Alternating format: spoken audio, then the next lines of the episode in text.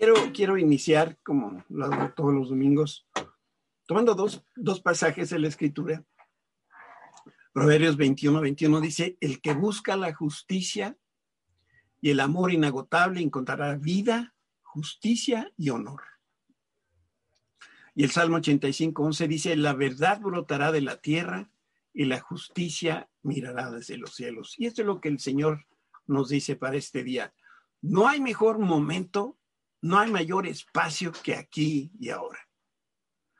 Dice Dios, anhelo ver tu anhelo. Tengo hambre de ver tu hambre. Cuanto más te busque, significa que más necesito que me busques con todas tus fuerzas. Deja que caigan al suelo las complicaciones, las distracciones, las preocupaciones y los temores. Mientras corres a mis brazos, deja tus cargas para que puedas buscarme más rápido. Métete en mis brazos, acércate a mi corazón, rompe las restricciones y date permiso de correr detrás de mí mientras yo corro detrás de ti. Esta es la carrera definitiva y tú y yo somos equipo, somos el equipo perfecto. Búscame, búscame con todas tus fuerzas en el nombre de Cristo Jesús. Wow, qué, qué, qué hermosas palabras y qué pensamientos tan altos, como dice la escritura, tiene Dios de todas las cosas y por supuesto de nosotros también. Te voy a pedir que por un momento utilices tu imaginación y que dibujes en tu mente un cuadro que te voy a dar con palabras pero es importante tu participación en este sentido a través de tu mente, que tú puedas imaginar este cuadro. Había 10 personas y cada una de ellas tenía una historia de terror. Aunque eran distintas, se podía eh, observar una, una hebra común en, ese, en el tapiz de todas sus experiencias, y eso era la lepra. La enfermedad se había extendido en sus cuerpos y la condición de todos estos hombres era desoladora. Llevaban parches blancuzcos, sin embargo se les alcanzaba a ver protuberancias ya infectadas por todo el cuerpo. El mal empezó con una molestia, después fue una sensación incómoda y luego empezaron a adormecerse los miembros y tejidos de su cuerpo. Poco a poco perdieron la fuerza en sus músculos y también poco a poco perdieron toda sensación en los dedos de las manos y los dedos de los pies. Sus rostros se desfiguraron hasta el punto que nadie los podía reconocer. Después sus manos dejaron de tener esa forma original y más bien parecían tenazas de langosta. Y al perder más dedos de los pies, desarrollaron muñones insensibles para agregar vergüenza a su condición física, los niños en las calles se burlaban de ellos, les gritaban cuando se acercaban y ahí la gente sin corazón los amenazaba con matar a pedradas si se atrevían a cruzar su camino. Años atrás, los mismos diez hombres fueron jóvenes y hasta guapos. Fueron personas sanas, de bien, con ambiciones y sueños, pero eso ya más bien parecía otro mundo y otra vida, porque el día de hoy solamente eran un grupo de muertos vivos. Pero un día mientras los diez leprosos se acercaban a otro pueblo a mendigar pan para comer, volvieron a escuchar los gritos de los niños, pero en esta ocasión no había burlas ni amenazas, porque lo que se escuchaban eran alabanzas a Dios. Clamaban un nombre en voz alta. Al principio solo lo murmuraban, pero después a voz en cuello gritaban, Jesús, Jesús. La gente decía que el carpintero de Nazaret podía sanar incluso a los leprosos. Y sin saber cómo de pronto el grupo de diez enfermos se encontró cara a cara con Jesús. Uno a otro se quitaban la palabra hasta que casi al unísono estos diez hombres clamaron, Jesús, Maestro, ten misericordia de nosotros. El Señor Jesús se sonrió con ellos. Era la primera sonrisa que alguien les regalaba en no sé cuántos años. Las palabras de Jesús fueron pocas, pero con una enorme riqueza y profundidad. Y les dijo, vayan, muéstrense a los sacerdotes. En esta ocasión Jesús no los tocó, solo habló la palabra de sanidad. Y curioso porque tampoco hubo un cambio notorio de inmediato. Así que los leprosos se retiraron de la escena sin realmente detectar qué era lo que les estaba sucediendo a sus cuerpos. ¿Habrá sido una broma cruel de Jesús? ¿Será que a estos hombres les faltó fe para creer que Jesús los podía sanar? Pero un samaritano de entre los diez leprosos, y recuerdan ustedes que había un pique eh, muy duro entre samaritanos y judíos, los judíos no, no amaban a los samaritanos, pero es muy importante que un samaritano, un samaritano entre esos otros diez o nueve judíos decidió ir al templo de Jerusalén como Jesús les había dicho, y se dirigió a sus compañeros diciéndoles, yo sí seguiré las indicaciones de Jesús. Me voy a presentar delante del sacerdote en el templo. Si la enfermedad sigue y el sacerdote me rechaza, de seguro me van a arrojar a la multitud para que me apedren. Y saben, si esto sucede, pues ni modo. De cualquier manera, me queda muy poco por qué vivir. Los diez hombres empezaron a caminar y conforme avanzaban, la salud iba regresando a sus cuerpos. Y veían y sobre todo experimentaban con asombro el milagro de la sanidad. Estos hombres aceleraron el paso, iban gritando de gusto, se, se, fueron quitando los trapos sucios, estos que llevaban puestos desde quién sabe cuándo.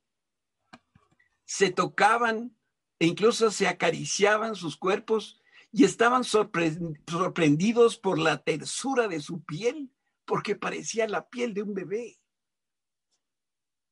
Sin embargo, nueve de los diez hombres no volvieron a ver a su sanador. Aunque recibieron la salud, no regresaron con Jesús. Él fue quien los trajo de la oscuridad en la que vivían a una experiencia luminosa de salud y ahora sí podríamos decir literalmente ni las gracias le dieron. Eso hicieron todos menos uno, un hombre de Samaria. Él volvió corriendo a Jesús para rendirse a sus pies. Lloró sin poderse contener. Lo vio a los ojos y con voz entrecortada le dijo, gracias. Gracias, Jesús. Vamos a leer el pasaje que se encuentra en el Evangelio de Lucas, capítulo 17. Mientras Jesús seguía camino a Jerusalén, llegó a la frontera entre Galilea y Samaria, y al entrar en una aldea, diez leprosos se quedaron a la distancia gritando, Jesús, Maestro, ten compasión de nosotros. Jesús los... Eh, el que sigue, perdón. Versículo 14. Jesús lo, lo, Versículo 14. Sí, gracias, hijo. Jesús los miró y dijo, vayan y preséntense a los sacerdotes. Saben, esta era una, una ley que Moisés había establecido y que la podemos leer en Levítico 14. Y mientras ellos iban, quedaron limpios de la lepra. Uno de ellos, cuando vio que estaba sano, volvió a Jesús y exclamó, alaben a Dios. Y cayó al suelo a los pies de Jesús y le agradeció por lo que había hecho. Ese hombre era samaritano. Y versículo 17 leemos, Jesús preguntó, ¿no sané a diez hombres? ¿Dónde están los otros nueve? Ninguno volvió para darle gracias a Dios. Ninguno, la, versión que estamos leyendo de la tradición viviente dice, ninguno volvió para darle gloria a Dios. Sin embargo, realmente ninguno volvió para darle gracias, excepto este extranjero de Samaria. Y Jesús le dijo al hombre, levántate y sigue tu camino, tu fe te ha salvado, tu fe te ha sanado. ¡Wow! ¡Qué historia! ¿Cómo reaccionas tú? ¿Qué te provoca, dicen los chilenos, qué te provoca esta historia? Pues no sé a ti, pero a mí me emociona al pensar que Jesús sanó de una enfermedad terminal a diez leprosos a la vez. No solo fue uno, diez leprosos, diez cancerosos fueron sanos al mismo tiempo. Pero también me indigno por la manera como la comunidad y sobre todo los líderes religiosos trataban a los leprosos. Oigan, como si el dolor de la enfermedad no fuera suficiente. Pero también me puedo imaginar la cara de susto de algunos opositores de Jesús cuando vieron el milagro. Y frente a esta historia, yo me siento obligado a responder una pregunta que es fundamental aquí. Si yo hubiera estado entre los diez leprosos que Jesús sanó, ¿qué hubiera hecho yo? ¿Cómo hubiera yo respondido? ¿Hubiera yo corrido a disfrutar de este regalo de Jesús? por la salud? ¿Me hubiera regresado a darle las gracias? ¿Qué clase de corazón hubiera encontrado el Señor en mí? ¿Un corazón agradecido o un corazón desagradecido? Y tengo que decirte la verdad, no sé qué hubiera hecho. Gratitud es mucho más que una respuesta positiva. Gratitud es una señal de madurez. Gratitud es ver con la óptica correcta a Dios, al mundo y a mí mismo. Es reconocer que todo en la vida es un regalo inmerecido del Señor. Sí, me oíste bien. Todo en la vida es un regalo inmerecido del Señor. Y la persona agradecida acepta que delante de Dios es un deudor de por vida. Todo lo que tú tienes vino de la mano de Dios. Todo lo que tú no tienes, Dios no te lo dio. La gratitud no nace por generación espontánea. La gratitud cada persona la siembra y la cultiva. La gratitud es el resultado de un alma que busca a Dios con todo su corazón.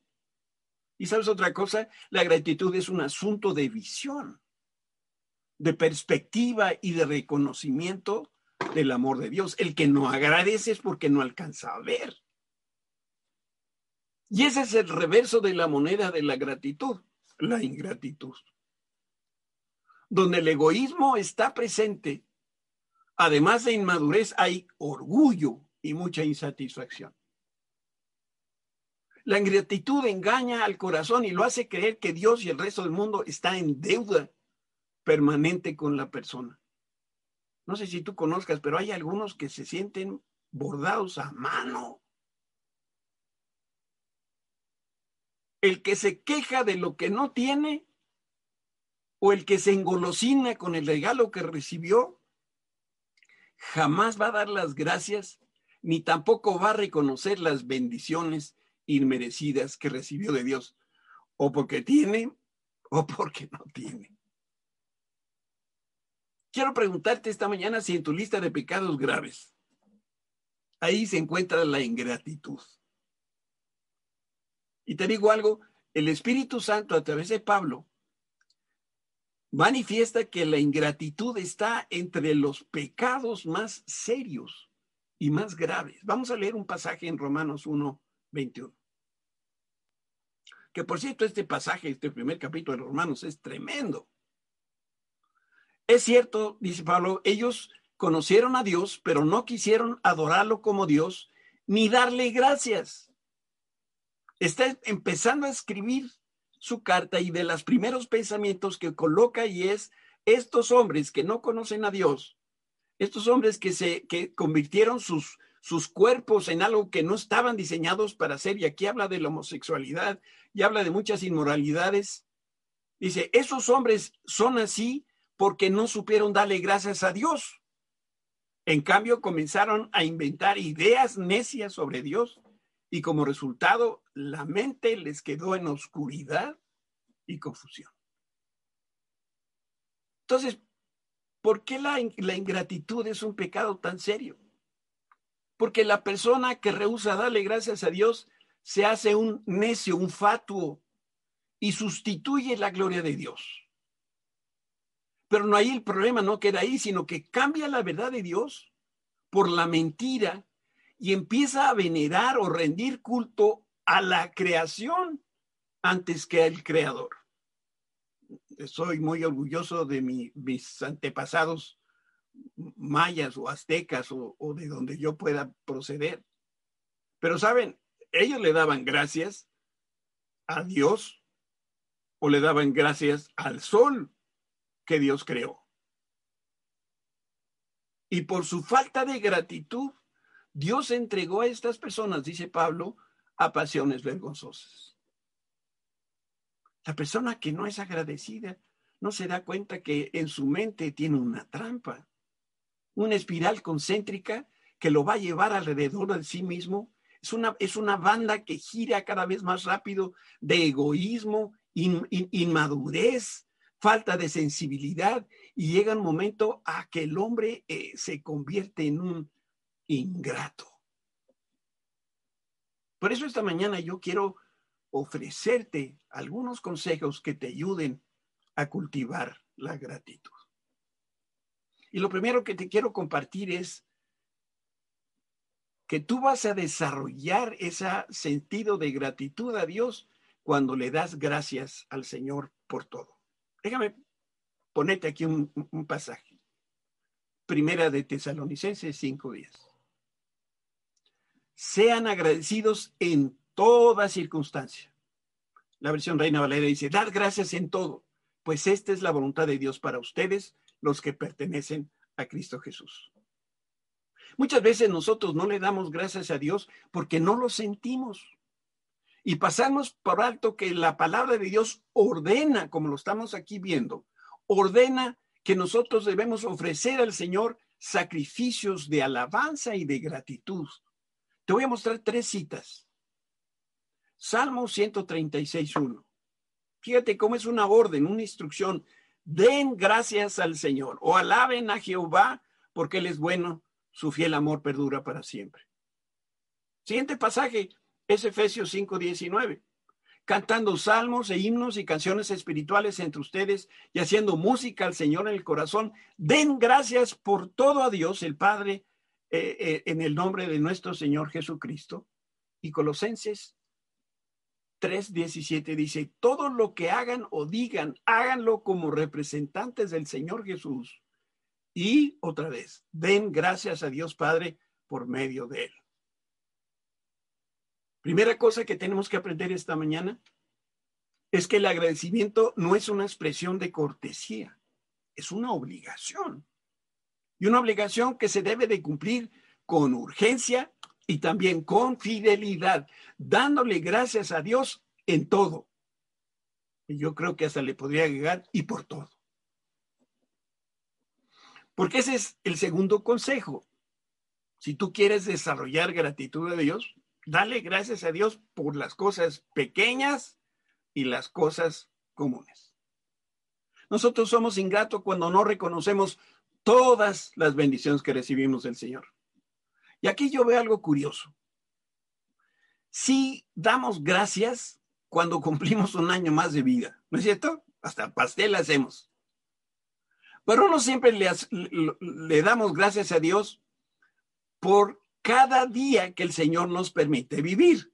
Pareciera que tenemos que reunir 365 días para entonces darle gracias. Y yo creo que las bendiciones son como las relaciones interpersonales. Cuando hay familiaridad, es muy fácil caer en la conchudez. en la complacencia. Y yo creo que así somos. Recibimos tantas casas, tantas cosas, tantas bendiciones de Dios, que nos hacemos conchudos. Al punto que ya, ya no lo, ya no le agradecemos. No, no vemos con asombro lo que el Señor hace por nosotros. ¿Te imaginas cómo le cambió la perspectiva de vida a este leproso samaritano después de recibir la salud? Yo estoy seguro que ese hombre le dio gracias a Dios y a Jesús por cada uno de los miembros de su cuerpo, por la fuerza y la energía que ahora estaba experimentando en sus músculos, porque ahora podía correr, porque ya no cojeaba, por, por las sonrisas de los niños. Te hago una pregunta. ¿Cuándo fue la última vez que le diste gracias a Dios por cada uno de tus 20 dedos? Un tercer consejo para cultivar la gratitud busca las bendiciones escondidas. Te voy a contar eh, un, episodio en la vida de una jovencita de llamada Jamie Scott. Yo sé que esta historia la he compartido en otras ocasiones, por favor, tenme paciencia. Pero Jamie era una niña que anhelaba con todo el corazón que le dieran un papel en la obra de teatro en la preparatoria. Su mamá y las personas cercanas a la familia tenían esperanza de que le dieran el papel, pero al mismo tiempo temían que no la escogieran. Y el día que le dieron, dieron los papeles de la obra de teatro, todos los amigos de Jamie y los padres y hermanos fueron a la escuela para conocer el resultado de los jueces. ¿Y cuál fue su sorpresa que vieron a Jamie salir corriendo y, y alegre se dirigió a los brazos de su mamá sus ojos brillaban de entusiasmo y de orgullo. Y le dijo Jamie, adivina qué mamá. E-, era un grito de esta niña. Y después continuó, estoy bien agradecida a Dios porque me escogieron para aplaudir y animar a los demás. Creo que el desenlace no te lo esperabas. Debemos estar alerta y reconocer todas las bendiciones de Dios. A veces son pequeñas, incluso algunas hasta indirectas. Pero me da la impresión que este pensamiento estaba en el corazón de Pablo cuando escribió lo siguiente. Aquí hay, vamos a ver Colosenses 4.2 en dos versiones. Un segundo, por favor. Sí.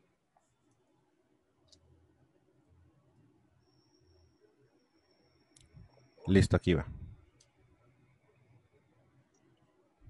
Dice, dedíquense a la oración con una mente alerta y un corazón agradecido. Y la reina Valeria dice, perseverar en la oración, velando en ella con acción de gracias.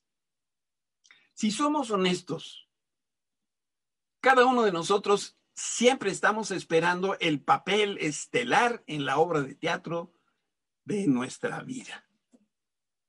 Por eso nos cuesta tanto trabajo dar gracias por todo. Y en especial cuando Dios nos escoge para abrir el telón y para ayudar a que otros reciban los aplausos. Uy, ¿cómo nos cuesta trabajo gozarnos con los éxitos de los demás y darle gracias a Dios porque fulanito triunfó? La persona que no agradece, lo que generalmente hace es murmurar y se queja de los regalos que Dios le dio, porque son diferentes de lo que él o ella hubieran esperado. Por eso necesito darte un cuarto consejo. Para poder cultivar la gratitud necesitas darle gracias a Dios en medio de la adversidad. Aquí, mis queridos compadres y comadres, es donde se separan los niños de los adultos. Dios demanda que le demos gracias en todo, en lo bueno como en lo malo. Nos pide que estemos agradecidos especialmente por las cosas que son desagradables. ¿Y sabes por qué? Porque la gratitud es una demostración de confianza en Dios y en su cuidado. Pablo vivía agradecido y mientras él estuvo encadenado, él dio gracias a Dios por su bondad y escribió algunas de las más bellas cartas. Imagina la escena, encadenado de, manos y pies, rodeado de guardias romanos. Y ahí escribe la carta a los filipenses. Vamos a leer dos pasajes de Filipenses. Filipenses 1.3 dice, cada vez que pienso en ustedes o siempre que pienso en ustedes, le doy gracias a Dios. El siguiente pasaje es el Filipenses 2.14, hagan todo sin hablar mal de nadie y sin discutir por todo. Saben, Pablo tenía la autoridad moral para animar a sus amigos a ser agradecidos a Dios y no quejarse. ¿Cómo te quejas?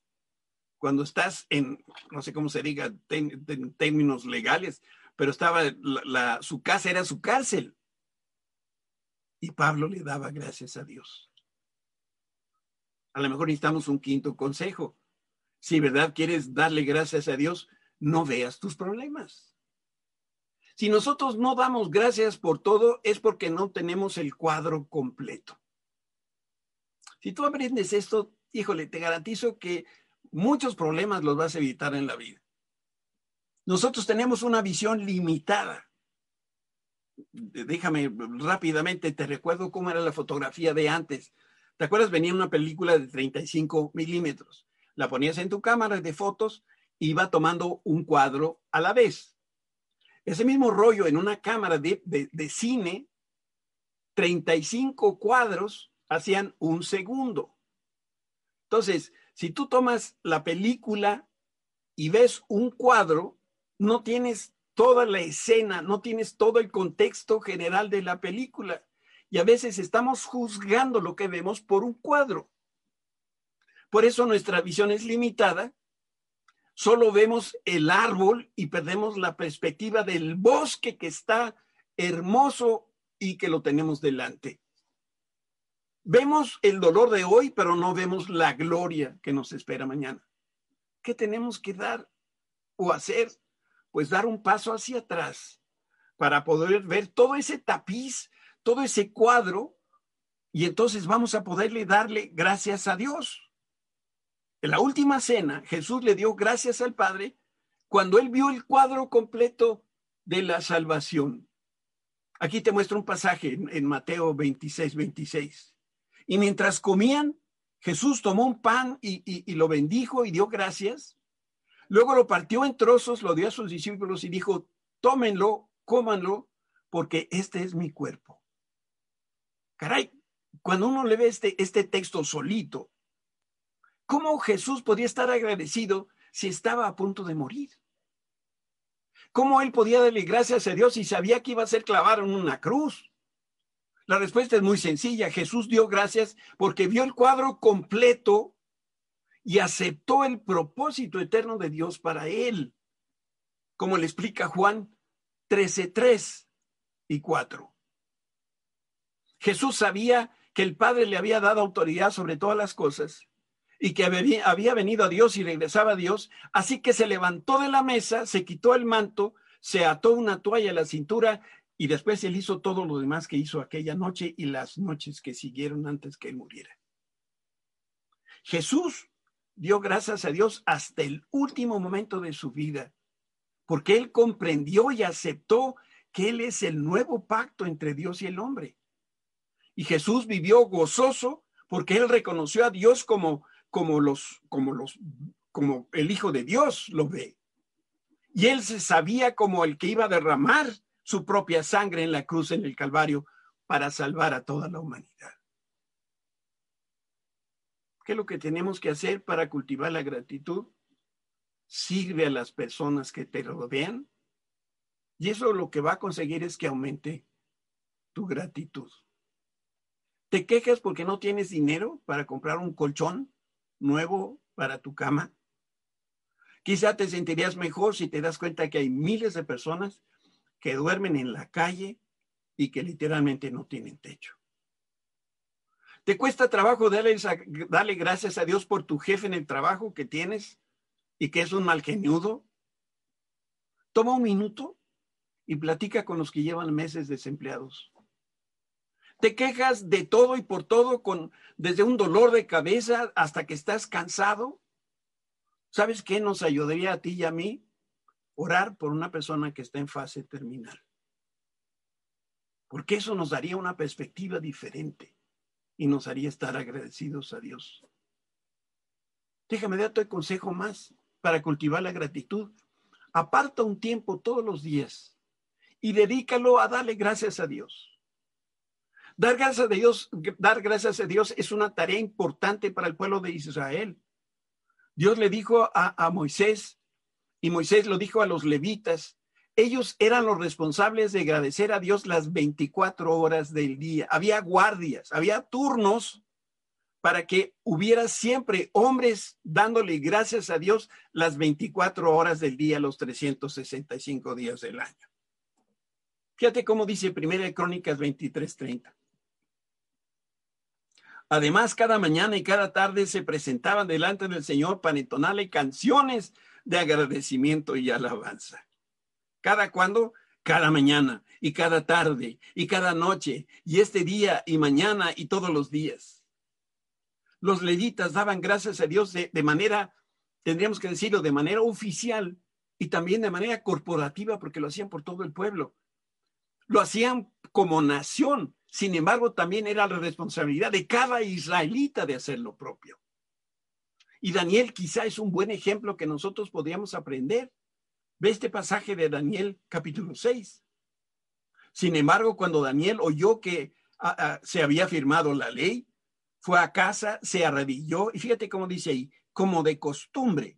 Pero no es que era una costumbre mecánica. Esto es lo que Daniel hacía todos los días en la habitación, en la planta alta, con las ventanas abiertas que se orientaban hacia Jerusalén. Él oraba tres veces al día, como siempre lo había hecho, dando gracias a Dios. ¿Cada cuándo? Tres veces al día. ¿Algo más? que pudiera ayudarnos a cultivar la gratitud? Dale gracias a Dios en público. Sabes, cuando estamos con otros creyentes, debemos agradecer a Dios porque Él es, Él es Dios y su fidelidad le sigue todos los días. Por eso, escuchar cómo ha bendecido a otros, me encantó eh, eh, esta enseñanza de Pau y, y ya se me fue, Pau y Juanelo, porque nos recuerdan que debemos ser agradecidos en todo y me encantaron los testimonios de gratitud de todos los maestros que participan en el ministerio. El rey David lo experimentó y por eso nos exhorta el Salmo 35, 18. Después te daré gracias frente a la gran asamblea, te alabaré delante de todo el pueblo. Cuando Jesús dio gracias a Dios porque revivió a su amigo Lázaro, lo hizo para que las personas a su alrededor vieran el milagro y también se unieran y le dieran gracias a Dios. Y esto lo podemos ver en Juan capítulo 11. Así que corrieron la piedra de a un lado y entonces Jesús miró al cielo y dijo de manera audible, Padre, gracias por haberme oído. Tú siempre me oyes, pero lo dije en voz alta por el bien de toda esta gente que está aquí para que crean que tú me enviaste. Ahí tengo un último consejo que te va a ayudar a cultivar gratitud. Muestra tu agradecimiento a otras personas. Necesitamos tú y yo hacer un esfuerzo decidido y muestra a las personas que te rodean que estás agradecido por todo lo que hacen por ti. Te voy a decir dónde puedes y debes empezar. Empieza por tu esposa y por tus hijos. Dale gracias por las camisas planchadas. Dale gracias por la casa limpia. Dale gracias por esa sopita de verdura que no te gusta. Y si te sirven papaya, pues también dale gracias.